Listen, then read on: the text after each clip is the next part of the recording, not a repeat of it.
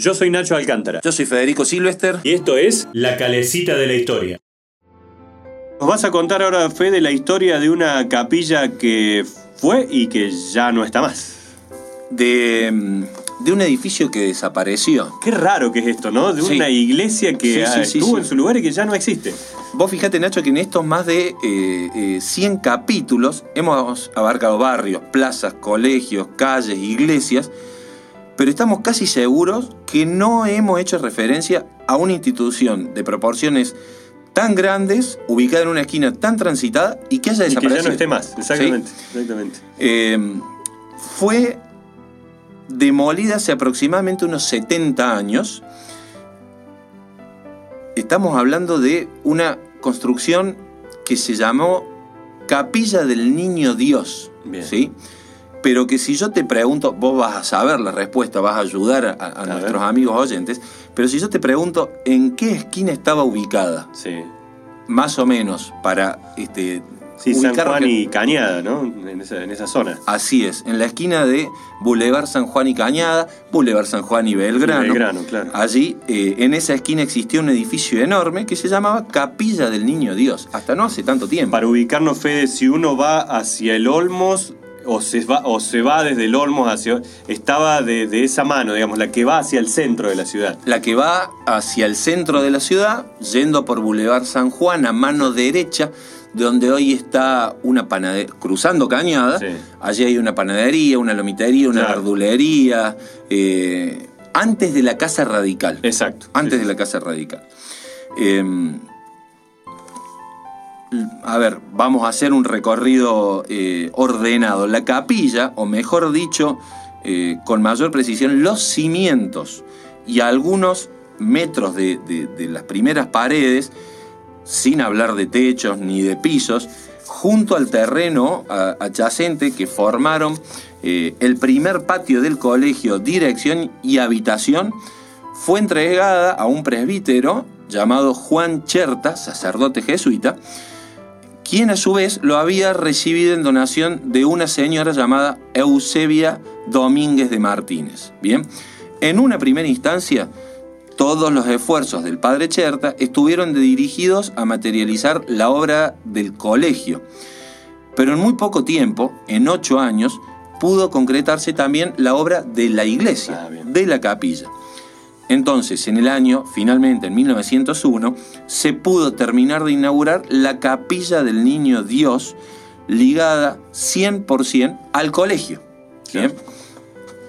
Eh, su existencia no va a ser muy prolongada, en esto que com- comentábamos en un comienzo, tan solo unos 53, 54 años eh, de vida, tenía su fachada principal con frente sobre el Boulevard San Juan y la fachada oeste, lo que sería mirando hacia la cañada, sobre calle Belgrano, Claro.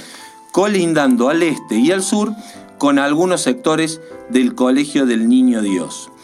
Contaba con eh, un petril que estaba formado por siete columnas de mampostería, una reja de hierro forjado y una puerta que eh, limitaba con un pequeño atrio. La fachada principal era de estilo italianizante y estaba compuesta por una calle central y dos calles laterales. Mercado Norte, el lugar donde se mezclan lo fresco, lo tradicional, la calidad, la gastronomía típica y los mejores precios. En Instagram, arroba Mercado Norte Córdoba. no existe prácticamente ninguna, estamos hablando del exterior, ¿no? No existe ninguna información sobre la composición del interior de la capilla. Poseía además tres aberturas en las caras este y oeste que permitían el ingreso de iluminación a la nave. El altar eh, mayor, este es un muy buen dato, fue comprado por 40 pesos por el padre Cherta en Santa Fe Ah, y se estima que procedía de la vieja iglesia de la compañía de esa ciudad, de Santa Fe. Por su parte, eh, con respecto al colegio, hasta aquí hemos hablado de la, De de la iglesia, el colegio fue eh, el propio padre Cherta en 1893, bajo la tutela de la Compañía de Jesús, recordemos que como dijimos él era juez- eh, jesuita, decidió fundar una institución para la educación cristiana, gratuita a las niñas de las clases más humildes de, la ciudad. Porque solía decir que las clases pudientes se podían eh, educar, la educación se las eh, podía proporcionar en los colegios religiosos, porque lógicamente la podían pagar. El 12 de marzo de 1894 comenzaron las clases y la señorita Clementina Ortiz, Mira, con ese nombre, no, no, podía podía, ser otra, otra, otra acción. ¿no? otra acción que claro, que La fue señorita. señorita y a su vez la primera directora de la institución.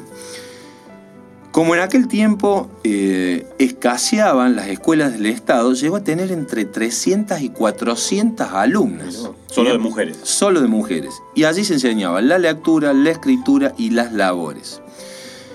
En 1945, el Colegio del Niño Dios pasa a depender de las hermanas hijas de María Inmaculada, pero le llega un final muy anticipado, eh, que es la modernización.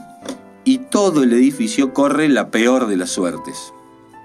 Continuando con un amplio plan de obras públicas en la ciudad y casi al final de su mandato, quien era el intendente de ese momento, un señor llamado Manuel Martín Federico, debió tomar una de las medidas más difíciles de su gestión, en sus propias palabras, y que para ampliar el Boulevard San Juan, de Vélez Arfield hacia el oeste, se debía demoler la capilla del Niño Dios.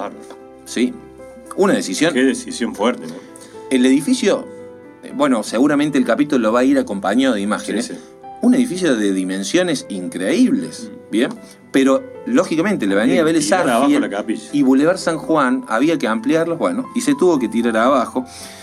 Eh, una vez más, como tantas otras, la ciudad debió ceder parte de su valiosísimo patrimonio y la capilla del Niño Dio- Dios duró tan solo un poco más de medio siglo. Esa es otra parte de la historia, ¿no? Que una iglesia, una capilla haya durado tan poco en pie. Sí, en una ciudad que eh, de a poco va comprendiendo lo que es el patrimonio arquitectónico y el patrimonio histórico, pero que siempre tuvo en claro la cuestión religiosa. Claro.